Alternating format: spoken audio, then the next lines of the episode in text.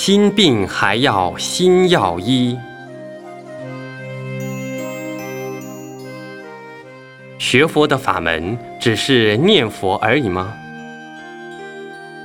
学佛，什么叫学佛？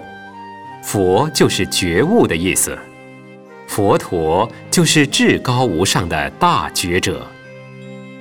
我们学佛的法门很多，释迦牟尼佛说了八万四千法门，其实还不只是八万四千法门，法门之多。好像药房里的药一样，很多很多，什么药都有。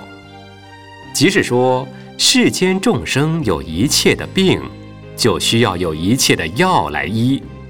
众生一切的病，不外都由心生，故也就需要有很多的法门来治众生的心病。故心病还需心药医。所以称佛为大医王，能治众生一切病。佛说一切法，皆为对治众生一切心。若无一切心，何须一切法？念佛也是佛法中的一种。假使我喜欢念佛，我想到西方极乐世界去，那么我就天天念阿弥陀佛。如果我喜欢东方琉璃世界，那我就天天念药师琉璃光佛。我为了求开智慧，我可以天天念文殊师利菩萨。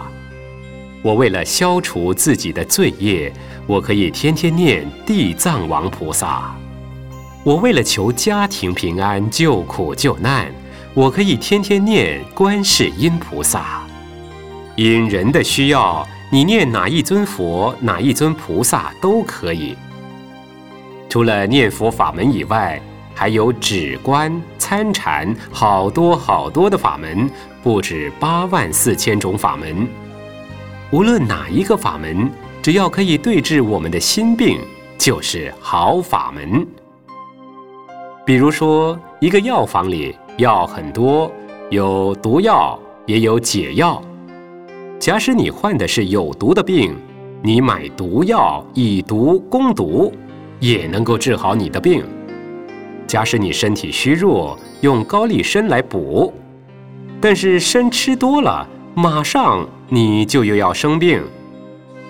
学佛要不及一切法，不离一切法。